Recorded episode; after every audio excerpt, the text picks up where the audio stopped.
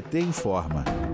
O ex-presidente Lula reforçou a importância do Brasil buscar soluções para inserir no mercado de trabalho de forma adequada uma parcela de jovens que tem formação com média de anos de estudo superior à dos pais mas que não encontram oportunidades no mercado de trabalho precarizado e com baixos salários. O discurso foi feito na posse da nova diretoria do Sindicato dos Metalúrgicos do ABC no último sábado, em São Bernardo do Campo, São Paulo. Lula afirmou que a perda de direitos derivou de uma série de mentiras de um discurso que as conquistas da classe trabalhadora eram custo Brasil e que o emprego com carteira assinada é muito caro. Vamos ouvir. Que futuro espera essa meninada?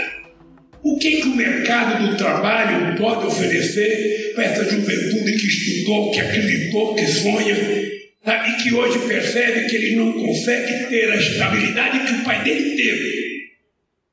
Porque inventaram muitas mentiras contra nós. Chegaram a dizer que nós, que os nossos direitos, que décimo terceiro salário, que férias, que participação nos lucros, é tudo custo Brasil. Então, que se tirasse todas essas coisas que a classe trabalhadora conquistou, a gente tornaria a mão de obra pagaria menos imposto e os, os, os empresários pegariam aquilo que ele paga para nós de, de, de, imposto e ele então pagaria no salário. É mentira. Não pagaram. Não cresceram.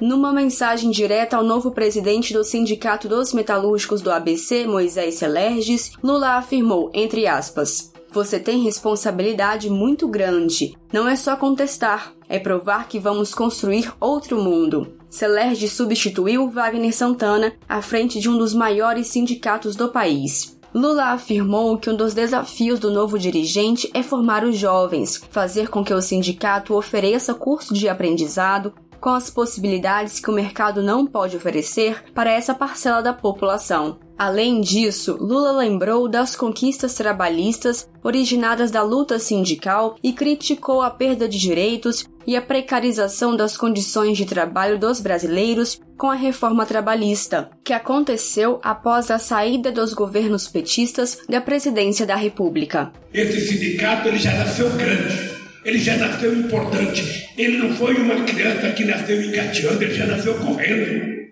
porque era um sindicato muito poderoso porque, embora a gente pertencesse a Santo André, as grandes empresas automobilísticas estavam aqui, o grosso da categoria estava aqui. De Brasília, Thaisa Vitória para a Rádio PT.